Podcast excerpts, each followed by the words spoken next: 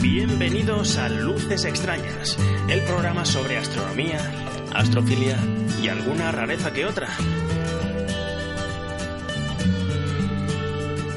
Este es el episodio número 15.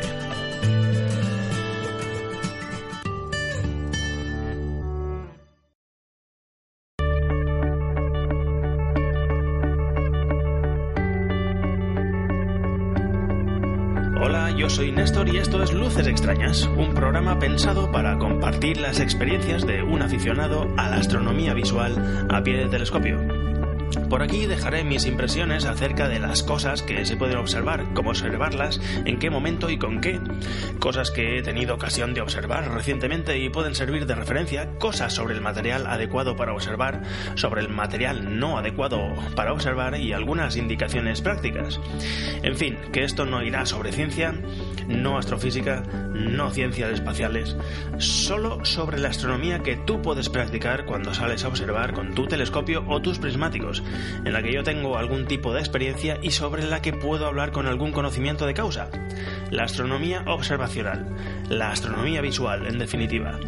Se tratará sobre la práctica y el material para observar con nuestros propios ojos, recibiendo directamente en nuestra retina los fotones que un día partieron de unos astros más o menos remotos y que ahora nos llegan a través de nuestros telescopios o prismáticos.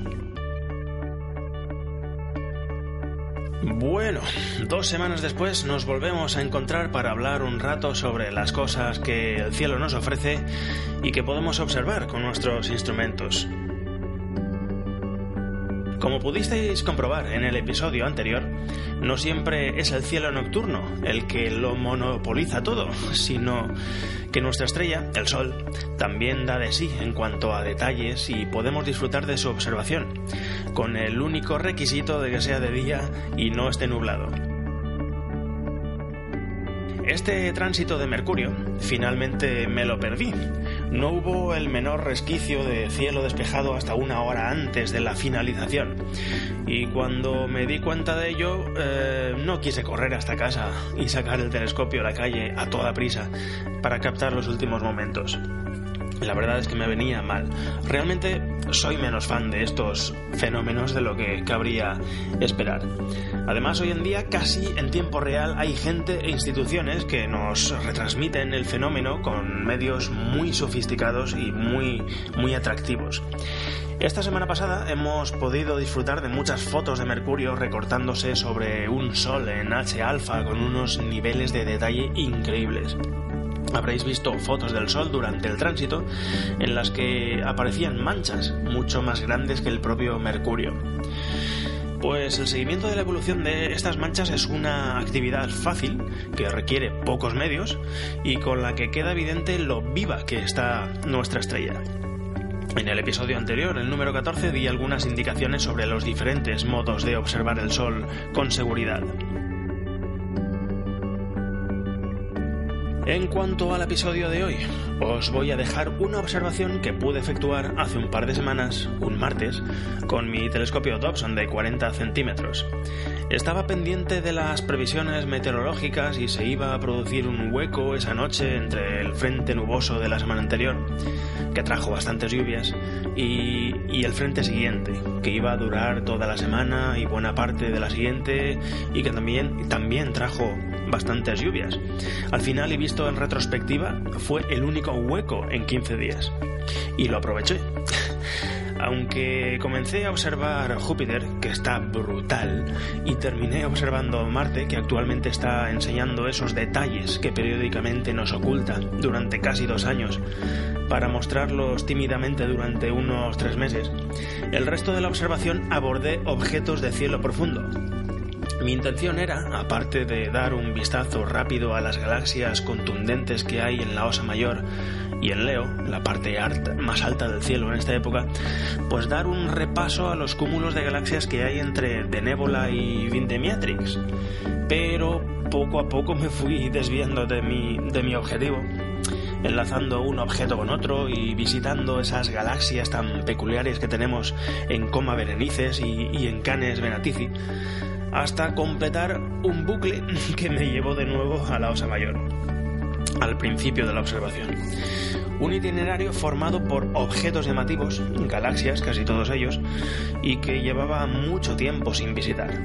Si tengo suerte, intentaré abordar la zona del cúmulo de Virgo antes de que la primavera, la, primavera boreal, eh, pase y sea ya demasiado tarde. Tampoco estaría de más hablaros de Marte. Veré si puedo ofreceros una observación del planeta rojo a pie de telescopio eh, próximamente o tengo que hacer un resumen de lo observado en diferentes salidas. Por estas latitudes la temperatura incita a salir más, aunque como contrapartida el crepúsculo se produce cada vez más tarde y las horas de noche oscura son más escasas. Lo contrario para los afortunados habitantes del, del hemisferio sur. En cualquier caso, mi intención al contaros mis aventuras a pie de telescopio es que venzáis la pereza y hagáis un hueco en vuestra vida a esta afición. Si como consecuencia del podcast solo uno de vosotros se hace el ánimo de abandonar por una noche el maligno abrazo de su sofá y contemplar el universo en el que vive con sus propios ojos, ya habrá valido la pena con creces la grabación de luces extrañas. Cabe recordaros que podéis enviarme dudas, correcciones y comentarios sobre el programa mediante los métodos que mencionaré al final. En fin, os he dicho que íbamos a observar el cielo profundo, ¿no? Pues en un minuto escaso comenzamos. Vamos allá.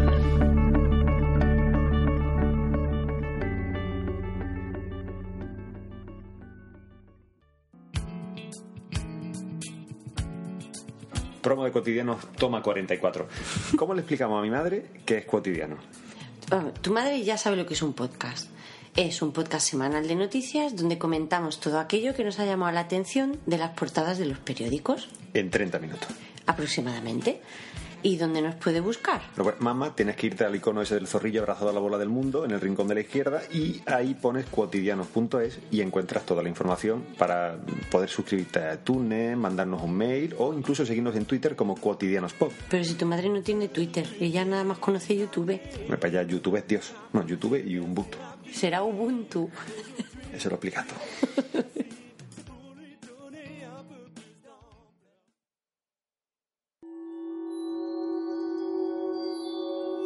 Buenas noches. Eh, me dispongo a contaros, pues nada, eh, la observación que voy a perpetrar, aunque estoy perpetrando. Una noche más en el lugar habitual de observación. Me vengo con el eh, telescopio Newton Dobson de 400 milímetros de apertura. Vamos, mi telescopio grande. A mi lugar habitual de observación.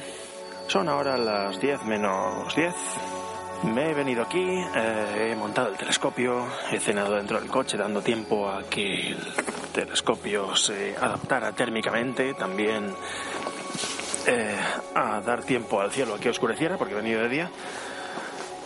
Y bueno, una vez todo hecho todo y no habiendo oscurecido del todo, he empezado viendo, observando Júpiter y me he encontrado, antes de consultarlo en un programa de estos que hay para teléfono para consultar los tránsitos de los satélites de Júpiter sobre el planeta, las interacciones entre ellos y demás, bueno, bueno, me, he encontrado nada más apuntarlo que había un tránsito, un tránsito de un satélite.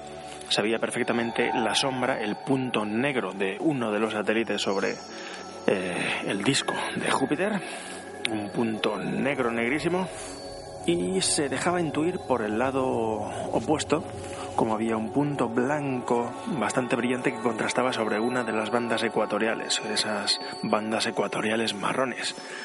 Y digo marrones porque son marrones, pero marrones, marrones. Con este telescopio se ven todos los colores habidos y por haber que tiene Júpiter, por supuesto. He consultado eh, el programita este, se, trata, se trataba de Ganímedes. Ahora mismo la sombra todavía está transitando, pero he visto salir el satélite un punto blanco primero inserto dentro del disco de Júpiter, luego ha ido al, se ha acercado al borde y ha salido tímidamente, primero como un grano que le salía al, al perímetro del planeta. Y bueno, pues ha ido saliendo poco a poco, se ha hecho independiente, ya va él solito por ahí y la, eh, la sombra proyectada sobre las nubes del planeta sigue ahí. Y bueno, qué decir, el cielo está estupendo. Y Júpiter también está estupendo. Entonces, la, la conjunción de ambas cosas, pues, forman un cóctel explosivo, maravilloso. Bueno, lo que he dicho, eh, muchos colores en Júpiter, muchos detalles, porque el Sing es bueno, es bueno, pese a lo pronto que es. También, además de la suerte que he tenido de nada más observar que hubiese un tránsito de un satélite, pues que la gran mancha roja está en medio del planeta, está atravesando el meridiano y es una gran mancha roja con todas las letras de color naranja intenso. Eh, es espectacular. La he probado con 11 milímetros, con 22 milímetros, con 6,7 milímetros y luego he estado viéndola con el cabezal binocular con visión estereoscópica y la cantidad de detalles percibidos eh, lo que yo pueda decir. mi escaso conocimiento de la nomenclatura de, de los accidentes, los festones y esos remolinos en las nubes superiores de Júpiter, pues eh, se quedan cortos para definir pues lo que se ve con, con un telescopio que capta luz, que alcanza una resolución buena y con un cielo que no le frena. Esta observación la he hecho entre semana con carácter de urgencia, además porque eh, viendo las previsiones sé que se va a nublar mañana y va a estar nublado mañana pasado el otro, el de más allá, todo el fin de semana y el lunes parece que despejará. Y entonces pues he tenido que hacer un, un plan express y hacer una escapada antes de que se termine estropeando y quién sabe lo que hará el cielo la semana que viene. Hice un intento de observación el fin de semana pasado. Parecía que iba a despejar, las predicciones decían que iba a despejar a eso de las 10 u 11 de la noche. Efectivamente despejó, pero hubo mucho viento, creo que os lo cuento en la introducción. Eh, me llevé un telescopio pequeñete, un telescopio Dobson de 150 milímetros a f5, cuya estructura construí yo. Se, se maneja con el telescopio subido encima de una mesa porque es muy pequeño. Y bueno, eh, hubo mucho viento esa noche, tanto es así que una eh, racha de viento eh, hizo que el telescopio volara, apareciera un metro y medio o dos más allá, con un impacto en el aro del secundario, se rompió el aro del secundario. Y nada, me fui yo y mis compañeros porque era una observación con mis compañeros de la Asociación Valenciana de Astronomía. Y nos fuimos inmediatamente porque con semejante viento que en principio se creía que iba a ser de unos veinte pocos kilómetros por hora, pero las rachas eh, fueron de 30, de 40, en fin, cancelamos la observación y pues estuve atento a las previsiones. La verdad es que pude eh, salir a observar ayer, pero había unas ciertas nubes altas que, pues nada, que me gustaban poco, pese a que hubiese sido también aprovechable. El caso es que estoy aquí, nubes cero, sin de momento bueno. El cacharro de medir la calidad del cielo me da lecturas de 21,3. Mm, luego lo volveré a medir porque las primeras medidas fallan un poco hasta que se adapta la temperatura del cacharro. Eh, tenemos 8 grados y medio de temperatura con un 46% de humedad. Y bueno, la temperatura en el telescopio es algo mayor por algún motivo que desconozco. Pero vamos, la diferencia entre la temperatura ambiente y la del espejo es de apenas medio grado, por lo tanto estoy contentísimo y voy allá. Estamos en primavera, así que habrá que exprimir el cielo de primavera y todas las cosas que tenemos altas, todos esos universos isla. Venga, nos vemos ahora.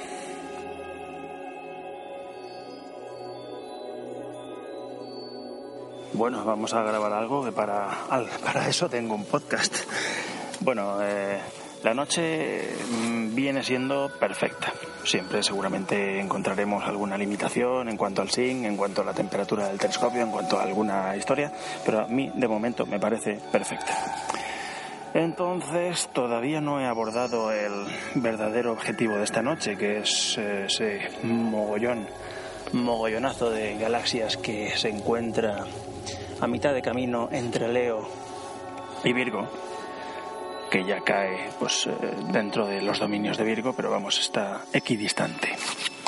Entonces, al contar con una calidad del cielo, pues eh, que uno no se encuentra todos los días, que este mes pasado no observé, no tuve una sesión de observación larga, como las que a mí me gustan, una profunda, pues bueno, pues no puedo evitar acercarme a objetos que no estaban dentro de mi objetivo, pero objetos que están altos en el cielo, que son contundentes y que en una noche buena son doblemente contundentes, son espectaculares. Una constelación que está muy alta en el cielo es la Osa Mayor. Entonces en la Osa Mayor pues, pues he ido a M108 y M97, esa galaxia y nebulosa planetaria que acaben en el mismo campo de un ocular de gran campo. También me he pasado por M109, que está al lado de Gamma de la Osa Mayor, de, de. Eh, ¿Qué más cosas? Bueno, pues eh, alguna galaxia suelta visto por ahí. M81 y M82, por supuesto con alguna de sus eh, vecinas, de sus inmediatas eh, satélites como 2976 o NGC 3077, aunque me he centrado más en las potentes, ¿no? En M82 y M81. M81 viéndole hacia dónde van sus brazos, aunque nunca se puede contar los brazos de esta galaxia ni separar unos de otros, pero hay una corriente externa que sí que indica hacia dónde debe ir pues nada, la, corriente de estrellas pero solamente en visión lateral, en visión periférica, no sé si he hablado mucho de ello en el programa, y no en visión directa ni cerca del núcleo. M82, M82 espectacular como siempre, con sus irregularidades en, en su parte central, con ese núcleo cuasi estelar, esas dos cuñas que parten la galaxia en dos, M109 había dicho, pues también la he visto, pero vamos, de ahí me he ido inmediatamente a ver cómo se veía eh, M51, la galaxia del remolino, Whirlpool Galaxy o como se llame esto, estas dos galaxias en interacción, una es espiral y la otra es pues un burruño, hay una conexión, una corriente de estrellas que las conectan y bueno, pues qué decir, están muy altas en el cielo, es la época ideal y en una noche ideal, pues las dos cosas se juntan y la imagen es ideal. Es espectacular. Es una galaxia espiral a la que se le pueden seguir, se le puede seguir el recorrido de los brazos en todo momento, desde que nacen hasta que se disuelven en el espacio. Alguna zona de formación estelar que parece un punto estelar, no es una estrella, no es una supernova, simplemente es una zona eh, bastante concreta de mayor brillo. Eh, me he dado una. he virado el telescopio hacia el sur, hacia la parte mala de este punto de observación, que es el sur, y pelearme un poco con la cúpula de luz de la ciudad de Valencia para ir a Corvus y bueno, en la línea divisoria de los dominios de Corvus y los dominios de Virgo encontramos esta esta famosa galaxia M104 es la galaxia del sombrero. El otro día fui, fue el único objeto que localicé con el malogrado Newton de 150 antes de que saltase por los aires. Y bueno, hoy la he visto, no le he metido muchos aumentos, la verdad es que me he conformado con lo mínimo. Unos, unos 82 u 83 aumentos, lo justo para intuir esa, no ver directamente, sino intuir esa banda oscura que la parte en dos. Y bueno, no he acudido a las, eh, a la galaxia de las antenas porque se me ha olvidado directamente porque lo quería ver todo. Eso es lo malo de las noches buenas que lo quieres abarcar todo y al final eh, tienes el riesgo de, de no ver tu programa de observación. Me he ido a la cabeza del león y una galaxia muy espectacular que hay por ahí que no es de Messier pero que es más brillante y más contundente que la que acabamos de nombrar, M104, y se trata de NGC 2903. También es una galaxia como las que ahora voy a mencionar, que pues repasé, mencioné en, el, en un podcast reciente, en, el anterior podcast eh, en el que traté pues esta zona del Leo y me voy a la panza del león al, primer triplete. Pero eh, bueno, antes de llegar al triplete, uno va eh, saltando de estrella en estrella y se las encuentra. La lástima es que no las encuentra con un cartel eh, identificativo de cada una. Entonces vas enlazando galaxia por galaxia y te vas desplazando del sitio hasta que estás muy lejos de tu verdadero objetivo, viendo mm, bolitas de algodón bolas de luz algodonosas, pero muy lejos de tu verdadero objetivo. M95, M96, M105. Allí no solo están esas tres, sino que derivas un poco el telescopio. Al lado de M105 hay otras dos galaxias. Más arriba de este trío hay más galaxias que te las encuentras de dos en dos, de tres en tres. Y bueno, pues acudo al siguiente trío M65, M66 y NGC 3628 para ver, para chequear bien si se veían bien los brazos, ese brazo un poco a la virulé que tiene M66, esa banda oscura que parte la galaxia 3628 en dos, etcétera.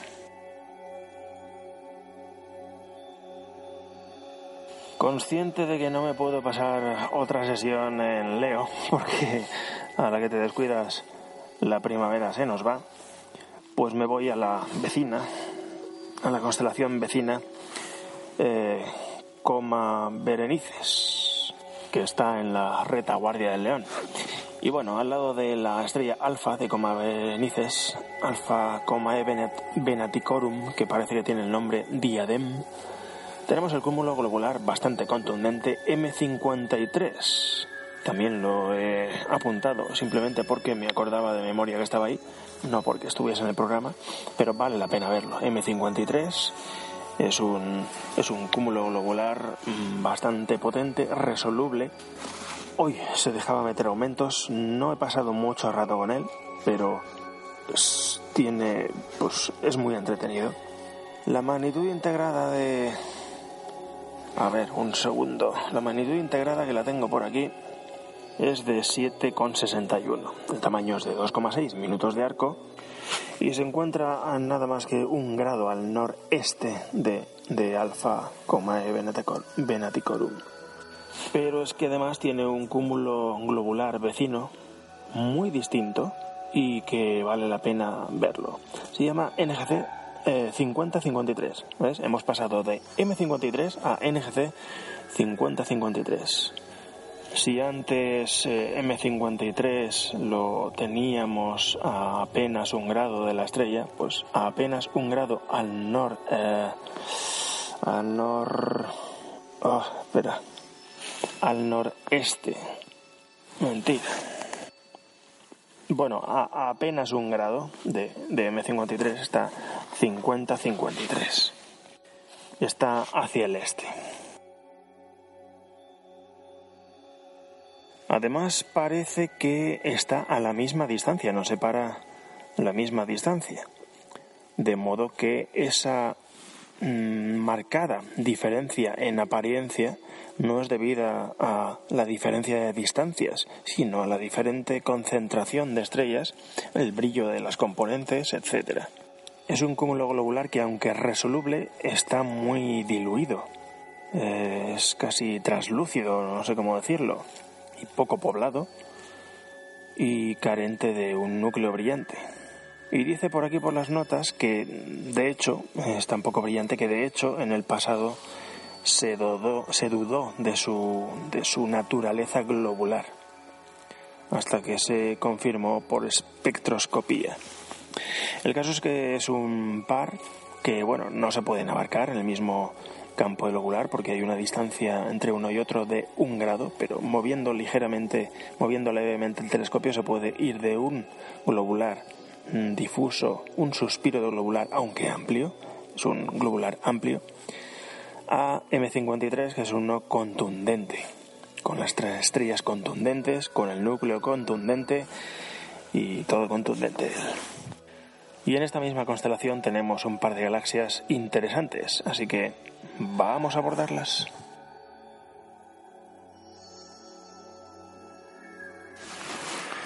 M64, que merece sección propia y mención solitaria. Bueno, M64, esta galaxia que os he dicho y debo observar, bueno, la he observado, o estoy con ella todavía.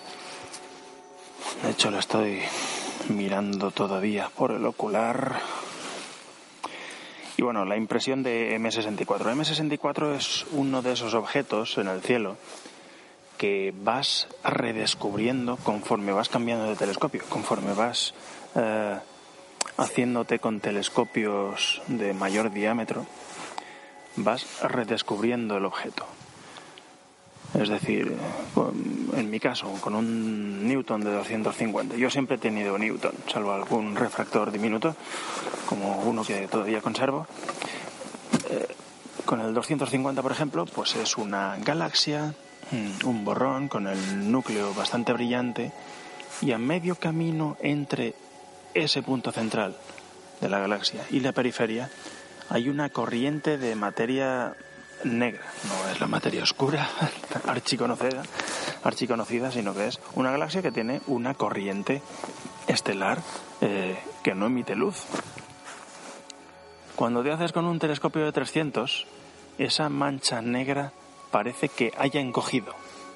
Eso no es así, evidentemente. ¿Qué pasa? Pues pasa que al tener un telescopio con mayor poder de captación de luz, capta más periferia de la galaxia, la galaxia se va eh, haciendo más débil y menos brillante conforme se separa, conforme se va hacia el espacio. Con telescopios pequeños las partes periféricas eh, no se ven o le cuesta mucho y conforme vas aumentando en poder de captación de luz, más diámetro, pues más detectas eso y aparentemente más crece la galaxia de forma y manera que esa mancha o esa corriente eh, no brillante, esa corriente oscura, va perdiendo importancia en el contexto global de la galaxia. Y eso pasa todavía más cuando saltas de un 30 a un 40, por ejemplo, y supongo que de un 40 a un 60 pasará más todavía. Que la galaxia crece, algún límite tendrá que tener, por supuesto, la galaxia crece y la mancha oscura se queda en nada.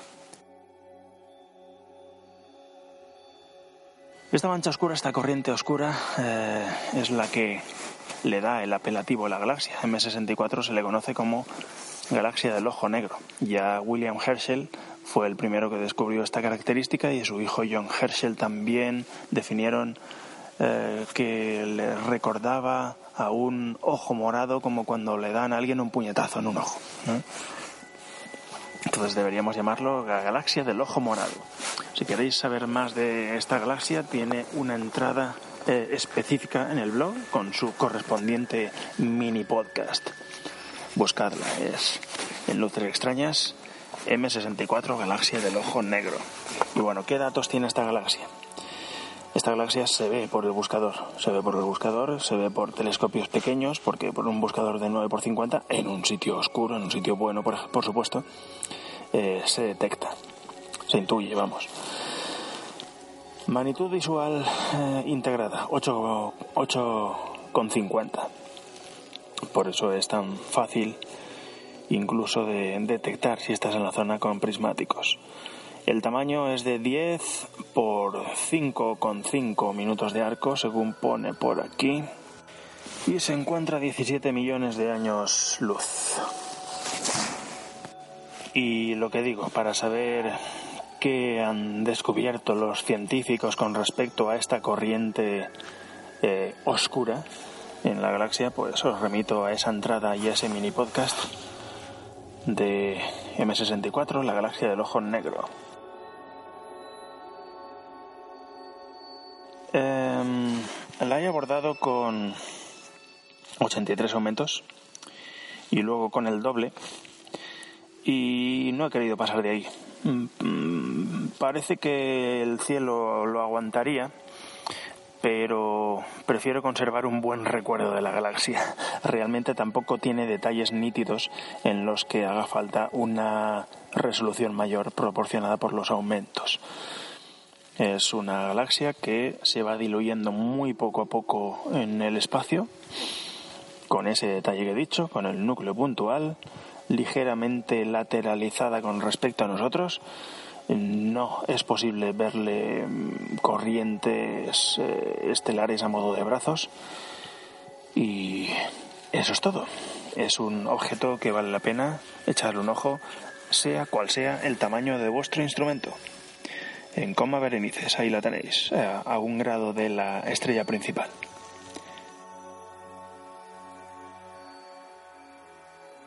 compañera de la constelación anterior, perdón, sí, compañera de la constelación en la que estamos, de Coma Berenices, compañera de la galaxia anterior, M64, bueno, tenemos otra galaxia, NGC, NGC 4565, que es la galaxia de la aguja. Bueno, es una galaxia de canto. Es la galaxia de canto perfecta se presenta completamente o casi completamente de canto. Es muy larga comparada con su anchura, de hecho mide 15,8 por 2,1, una gran diferencia. Y 15,8 son muchos minutos de arco. Vamos a poner que es media luna de galaxia. Es bastante contundente eh, al ocular la, magnitud visual eh, es de 9,6. Y bueno, si M64 es una joya por tener un detalle muy personal, pues esta es una joya por ser un ejemplo paradigmático de, de galaxia de perfil. Junto con M104, la galaxia del sombrero que hemos mencionado antes, y NGC 891, que está en Andrómeda, si no recuerdo mal, pues estas son las tres galaxias que siempre se ponen como ejemplo de galaxias ladeadas, de galaxias de perfil, de galaxias de canto. Aunque esta me parece más perfecta que la galaxia del sombrero, que está más ladeada hacia un lado y que, bueno, pues Tal vez sea porque no, la tengo en demasiada estima porque también la tengo casi siempre en una zona poco favorable en mi cielo. Y es más pequeña, todo hay que decirlo, pese a ser Messier. 891 sí que es verdad que es muy espectacular. Esta tal vez no esté exacta, exactamente de canto, porque viendo la banda oscura que la recorre de lado a lado, aunque no puedes seguir la banda oscura hasta el final, hasta las puntas, sí que se ve muy nítidamente cuando pasa por la zona más brillante que es el, halo, ¿no? Y hay un halo que tiene más, que tiene como una simiente y esa simiente aparece más por un lado que por otro. Por eso digo que no es un ladeo perfecto, pero, pero casi lo es. En fin, que es una noche en cuanto a temperatura perfecta, en cuanto a viento perfecta, en cuanto a nube, ausencia de nubes perfecta y me encuentro aquí una galaxia perfecta. Pues casi que ya tengo título para el episodio, La noche perfecta. Bueno, pues es una galaxia muy bonita y es muy asequible, muy asequible con telescopios pequeños se puede ver ya sin, sin, sin mucho problema. Hay que saber lo que se pretende ver, pero ya digo, mm, la he encontrado por el buscador.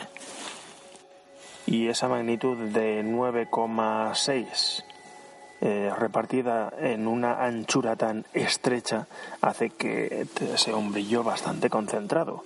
De modo que con telescopios tan pequeños como de 200, eh, de 20 centímetros, se puede ver se puede ver ya sin ningún tipo de problema. Así que cuando queráis, vais a por ella porque ahí la tenéis. Bien alta en el cielo en esta época. Para encontrarla me, he orientado partiendo de Gamma, de Coma Berenices, la estrella que define un extremo de la constelación. Y ahí hay un grupo de estrellas como un cúmulo abierto que se ve a simple vista y que por el buscador también resalta que es las estrellas 12, 13, 14, 15, 16, 17 y bueno, el partido de 17, que es la más interior, he ido hacia el interior y nada, me la he encontrado ya en el buscador, aunque sabía que estaba en la zona. No la he buscado con el buscador, sino que he buscado la zona por el buscador y en el buscador me la he encontrado. La galaxia de la aguja en los mejores cielos.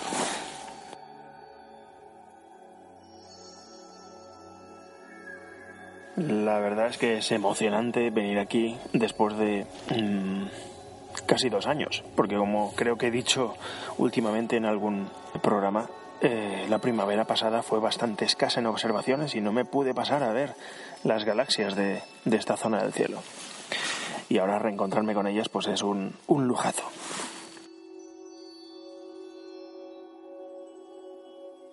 Nos movemos poco pero saltamos de, constelación. De Coma Berenices vamos a Canes Venatici, los perros de caza. Y nos tropezamos con otras dos galaxias eh, especiales, diríamos, son peculiares. Son peculiares. Y además están próximas. Y además cada una de ellas es eh, múltiple, por decirlo así. La primera con la que se tropieza uno es 4656. 4656 que a su vez está asociada a 4657. Es una galaxia deforme, ¿vale? Aunque está clasificada, y aquí en las siglas lo pone, que es una galaxia espiral, realmente es evidente que es una galaxia que por muy espiral que sea o que los rayos infrarrojos digan que sea, eh, es completamente irregular. Y la parte más brillante de la misma, de hecho, está en uno de sus extremos y la segunda parte más brillante de la galaxia está en el otro de sus extremos. Ahí buscando similitudes a pie de telescopio, mirando por el ovular, digo, ¿a qué se parece esto? ¿A un anzuelo? ¿A un renacuajo? Digo, coño, si se parece a una gamba, y es que es verdad, depende de la orientación, por supuesto, pero es talmente una gamba. Con los bigotes no muy largos, pero es una gamba, mira tú. Señores, he descubierto la galaxia de la gamba.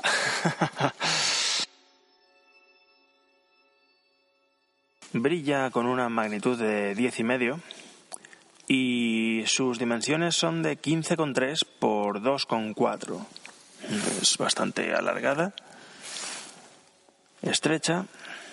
Tendría que verlo en fotografías detalladas para asimilar por qué narices piensan que esto es una galaxia espiral. Más bien parece una galaxia eh, fusionándose con otra o con otras más pequeñas pero así en visual eh, no hay por dónde coger la, naturaleza espiral que dicen que tiene.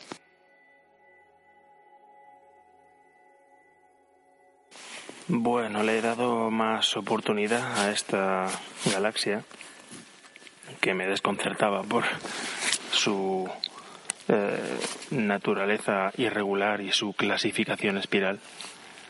Y bueno, pues sí que he notado una conexión luminosa entre las partes que se prolonga allá donde digo yo que están los bigotes de la gamba. Y bueno, consultando después eh, notas acerca de la misma, descubro que me han chafado el nombre. Y alguien la había bautizado ya, no con el nombre de Galaxia de la Gamba, sino con el nombre de Galaxia del Palo de Hockey. Así que eso. tiene dos entradas en el catálogo NGC. Una es 4656 y otra 4657. Parece, parece que el 4657 es corresponde a, al grumo que hay en el extremo menos brillante de los dos extremos más visibles. Ahora mismo desconozco si se trata o si se trató de una galaxia independiente que está siendo fagocitada por otra más grande o en interacción o, o nada de eso, porque visualmente eso no se puede intuir. Prácticamente en el mismo campo, ladeando un poco el telescopio, me encuentro con otra galaxia más potente que esta de la gamba. y que, bueno, siguiendo con el tema del marisco y la comida marítima, esta tuvo el, el apelativo de galaxia del arenque, aunque luego le pusieron un nombre más majestuoso y es galaxia de la ballena. La galaxia de la ballena, pues bueno, es una galaxia de canto, es una galaxia de perfil. Tiene un brillo bastante potente, eh, magnitud 9,19 y sus medidas son 15,2 por 2,8. O sea, se puede intuir ya, diciendo las medidas, que es lateral. Sin embargo, no es una galaxia lateral de estas a las que se le percibe la banda oscura que la parte en dos y la que la recorre de parte a parte, ni mucho menos. Es una galaxia cuyo cuerpo es... Eh, mm, bueno, no es el prototipo de galaxia de perfil, con esa banda que decíamos, sino que es en su cuerpo irregular. de hecho, uno de los lados está más afilado que el otro, dándole el aspecto de, pues eso, de un pescado, de una ballena o de algo similar. Parece ser que es una galaxia espiral de tipo C. No sé si eso lo habrán intuido con radiación infrarroja o de algún modo, porque visualmente eh, no se le aprecian indicios de brazos ni de la zona esta oscura que decíamos hace un momento. A mitad de cuerpo se ve acompañada por otra galaxia, otra galaxia enana que podría llegar a pensarse que es una galaxia de fondo que ha coincidido, pero no. Aquí en las notas me dice que es una galaxia compañera. La galaxia compañera, vamos a ver cómo se llama. Ah, ¿dónde está? Vale, aquí está, 4627. NGC 4627 es una galaxia elíptica enana. Y este par está incluido en el catálogo ARP de galaxias peculiares con la entrada 281. Estas dos galaxias, junto con las dos anteriores, ese par irregular que he mencionado antes, forman el grupo, un grupo, el grupo de galaxias 4631 y bueno, pues este grupo está a unos 25 o 30 millones de años luz. Hay mucha diferencia de brillo, de intensidad, incluso de dimensiones entre la galaxia eh, de la ballena y su rémora, siguiendo con los símiles marítimos. Pero es un contraste de los que gustan, ver dos objetos de misma naturaleza, pero de muy diferente aspecto en una misma imagen y además están relacionados gravitatoriamente. Uno de otra de las características de esta galaxia es que bueno no tiene núcleo, no tiene un núcleo apreciable, pero sí que se le ven ciertas irregularidades en su cuerpo, así como grumos que corresponderían a zonas de formación estelar y por lo visto pues esta galaxia debe tener una formación estelar brutal porque está llena de grumos por todas partes.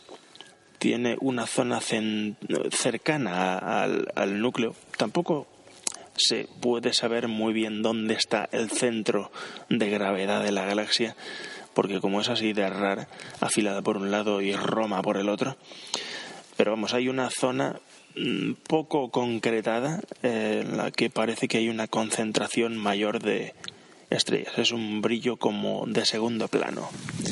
Solamente no, me sé explicar mejor. Esto es es para verlo.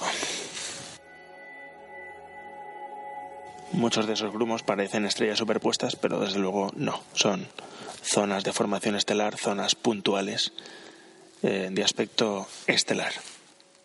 Y un detalle que tampoco he mencionado es que la galaxia compañera 4627 tiene magnitud 12,4. Bueno, eso es todo.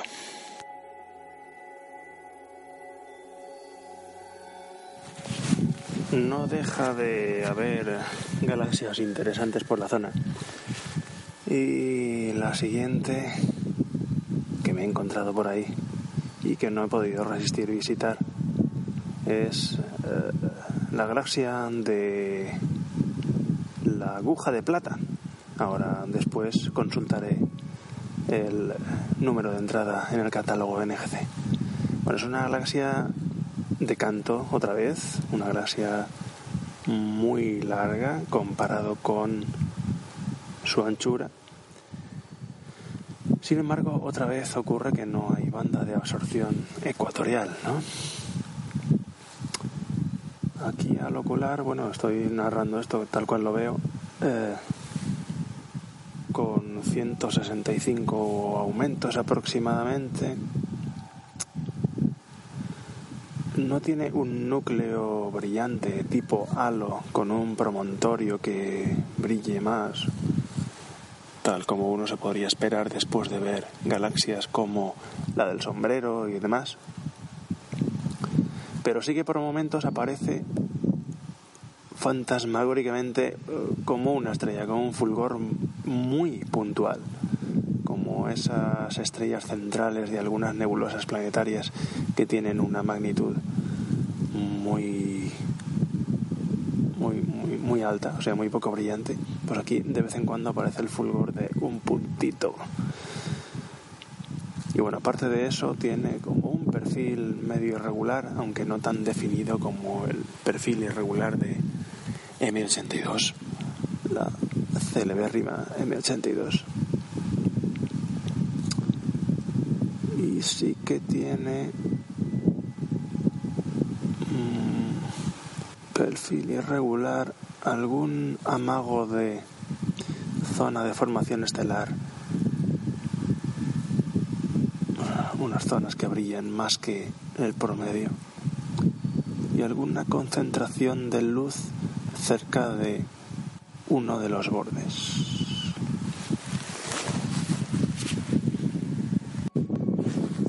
Con 271 aumentos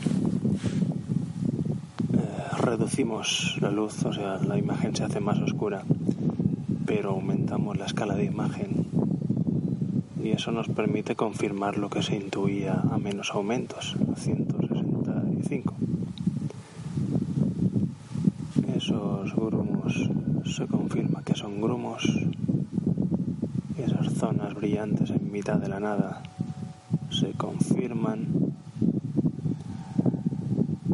y esas acumulaciones pseudoestelares ambos extremos de la galaxia también, no contundentemente, pero también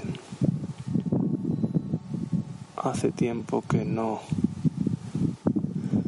detecto ese núcleo central brillante, pero todo lo demás continúa ahí. Una galaxia de canto muy estirada, mucha diferencia entre la longitud y la anchura, sin bulbo central mm, remarcado, ni en cuanto a brillo ni en cuanto a grosor, y ausencia también de esa banda oscura en las galaxias de canto clásicas. Galaxia de la aguja de plata. NGC 4244.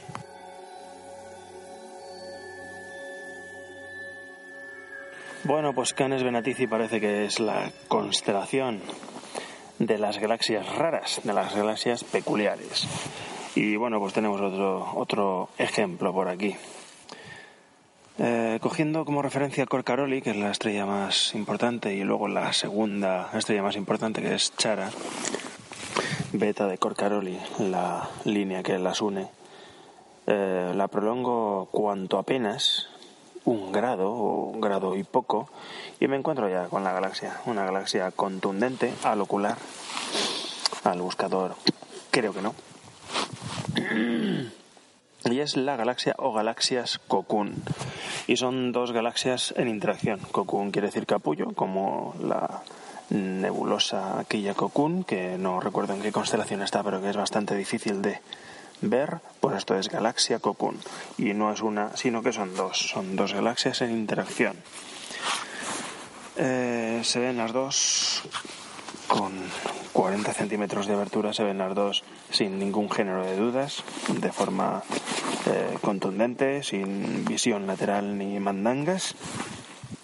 La mayor de las dos, porque hay bastante diferencia de tamaño, es 4490, con una magnitud de 9,5 y unas dimensiones un poco irregulares, pero bueno, aquí pone que 5,6 por 2,4. Canes Vinatici, he dicho que está. Eh,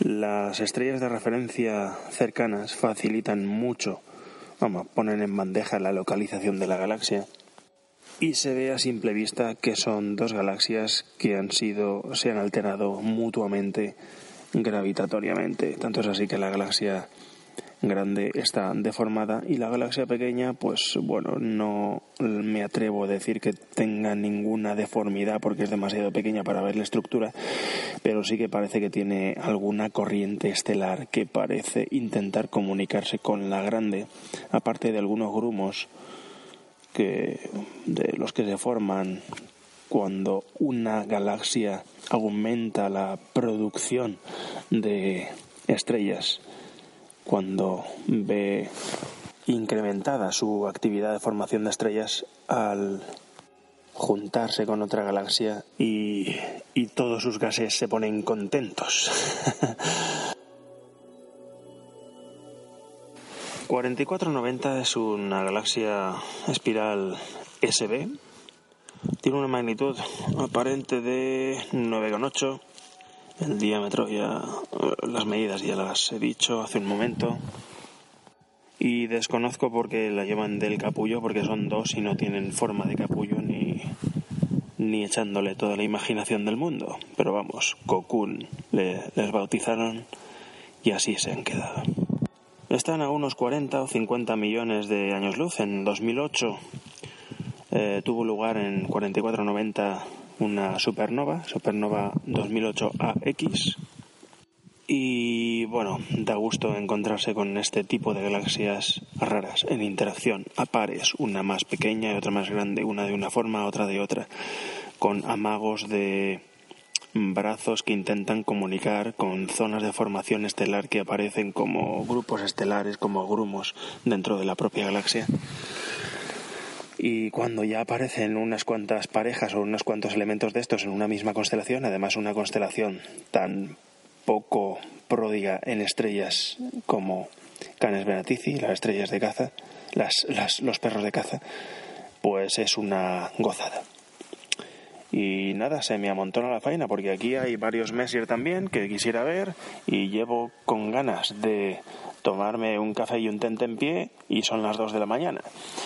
Eh, así que voy a tener que hacer una pausa forzosa porque si no se me va a hacer de día sin haber ingerido nada. Nos vemos en un rato.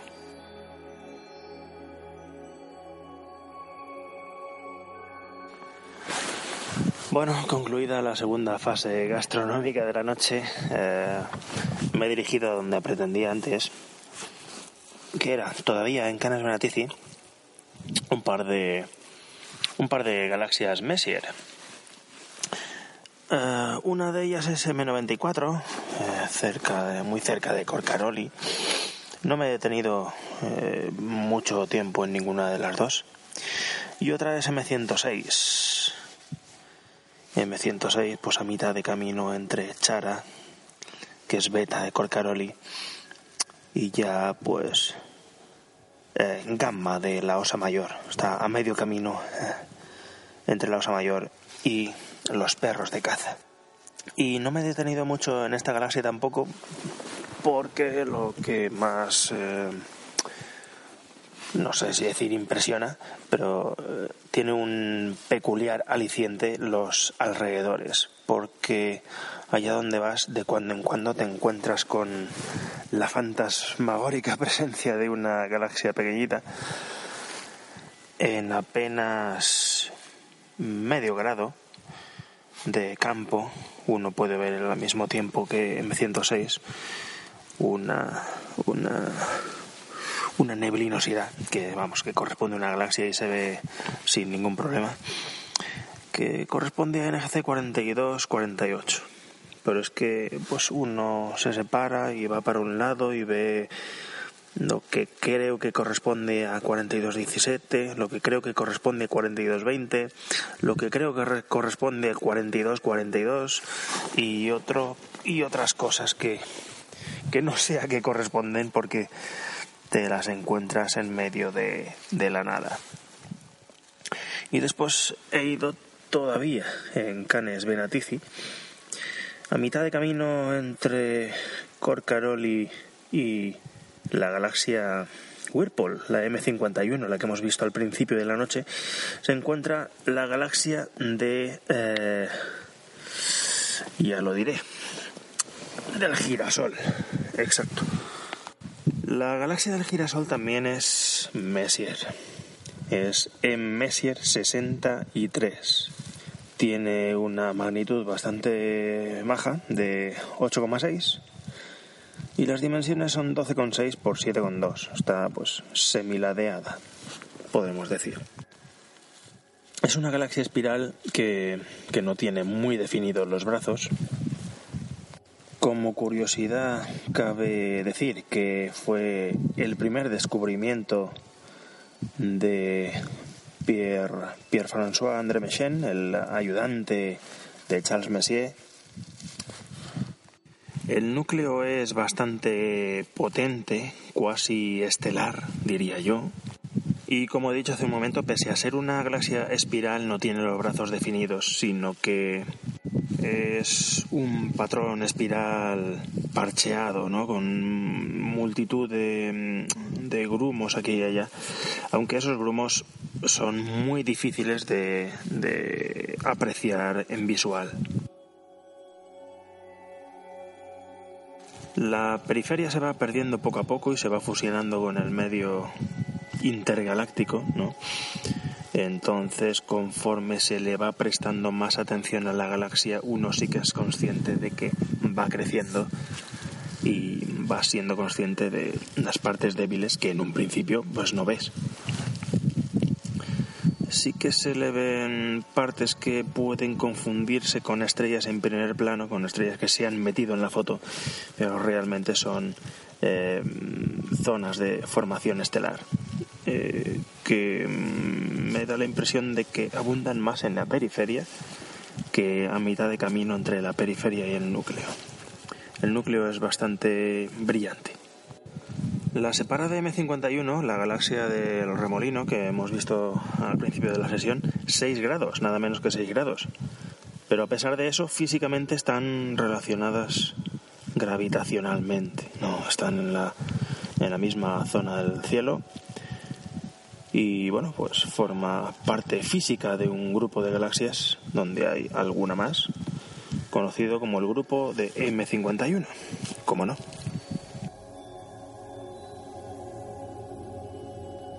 Y por lo visto, pues el destino ha querido que no me haya eh, metido en donde pretendía eh, hoy, antes de empezar la sesión, que era en, el, en, los, en, las galaxias que hay entre Leo y Virgo, cúmulo, los cúmulos de galaxias de Virgo, sino que he hecho un bucle entre Leo, entre Coma Berenices y Canes Venatici hasta terminar otra vez en la Osa Mayor.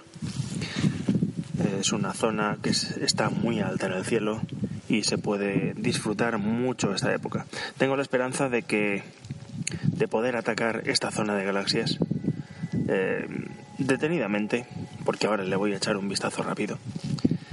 Y bueno, tengo la esperanza de echarle un, un vistazo en profundidad en una noche específica para este grupo de galaxias.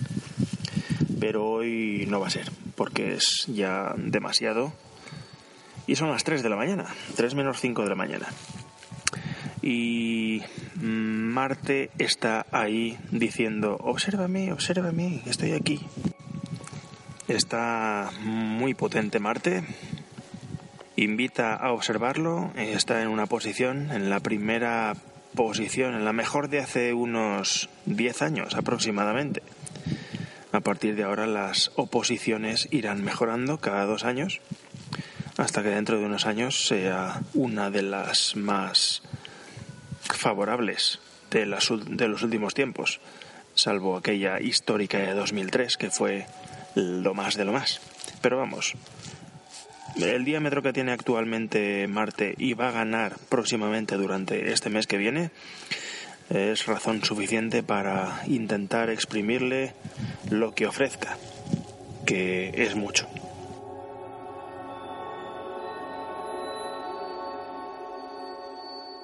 Bueno, pues los últimos instantes o los últimos ratos de las últimas observaciones de la noche las estoy dedicando a Marte. Lo estoy viendo también que estoy pensando en, en hacer un monográfico próximamente sobre Marte. No basado en la observación de esta noche, porque no va a dar para tanto, dentro de poco va a salir la luna, sino en caso, si, si, si tengo la suerte de poder observarlo próximamente con calma y con dedicación, eh, tomaré notas lo más precisas que me sea posible y trataré de, transmitir lo mejor que pueda pues una observación de Marte en una posición, eh, una oposición más bien eh, tan favorable como la que se produce, se va a producir dentro de, de pocas semanas y que bueno, ya podemos disfrutar, no hace falta esperarse a entonces. Como Marte es un planeta que nos presenta su mejor cara muy de tarde en tarde, se acerca a la Tierra cada dos años y pico, pues la verdad es que hay que aprovechar esas escasas ocasiones y ahora lo estoy disfrutando bastante en el escaso rato que llevo. Eh, bueno, paso a comentar un poco, tampoco demasiado largo, porque si no luego la duración del programa se me va de las manos. Pero bueno, el, el accidente central que se ve ahora centrado en Marte es Sinus Meridiani, es una mancha oscura. Bueno, en Marte es que es un planeta con tonalidad naranja y los accidentes geográficos se ven por diferentes tonalidades, ¿no? Más oscuros, más claros. Y bueno, los que más contrastan son los oscuros, que donde predomina un tipo de piedra negra sobre llanuras eh, de color ocre o crea anaranjado. Eh, sinus meridiani es esta parte central mm, redondeada por un lado, por un extremo, eh, que se estrecha de forma afilada por el otro y bueno, pues eh, no puedo decir a qué se parece, pero es una zona oscura que resalta sobre varias llanuras más claras que tiene a ambos lados. La llanura más grande es Arabia Terra y por el otro extremo el valle de Marik, que según me pone aquí es la palabra Malasia para denominar a Marte. Se aprecia en los bordes del planeta como la bueno, como estamos mirando la tenue atmósfera de Marte eh, en línea, de modo que el blanco de sus tenues nubes resulta mucho más evidente de forma acumulativa y visto en horizontal que de forma frontal. De cuando en cuando, y esta es una de esas veces, alguna acumulación más alta de lo regular pueden hacer pensar que estamos viendo un polo. Los polos son visibles, pero muchas veces se concentra un conjunto de nubes en una cierta zona hasta darle pues, un color blanco brillante y eso hace, eh, nos hace creer que estamos viendo uno de los polos.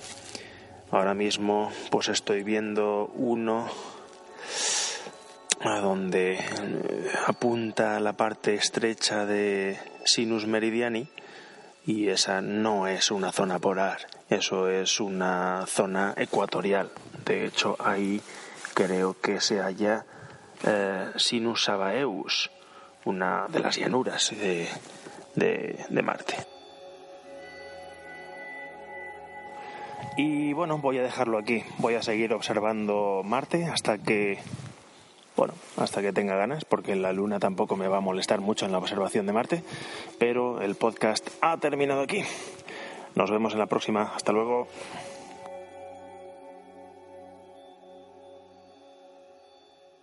Y esto es todo por hoy. Hasta aquí ha llegado el episodio número 15. Si os ha gustado este podcast o los anteriores y queréis hacérselo saber al mundo, publicadlo en las redes sociales y contádselo a vuestros amigos. También podéis dejar una valoración en iTunes o en el programa que utilicéis para escuchar podcast. En las notas del programa dejo enlaces directos para ello.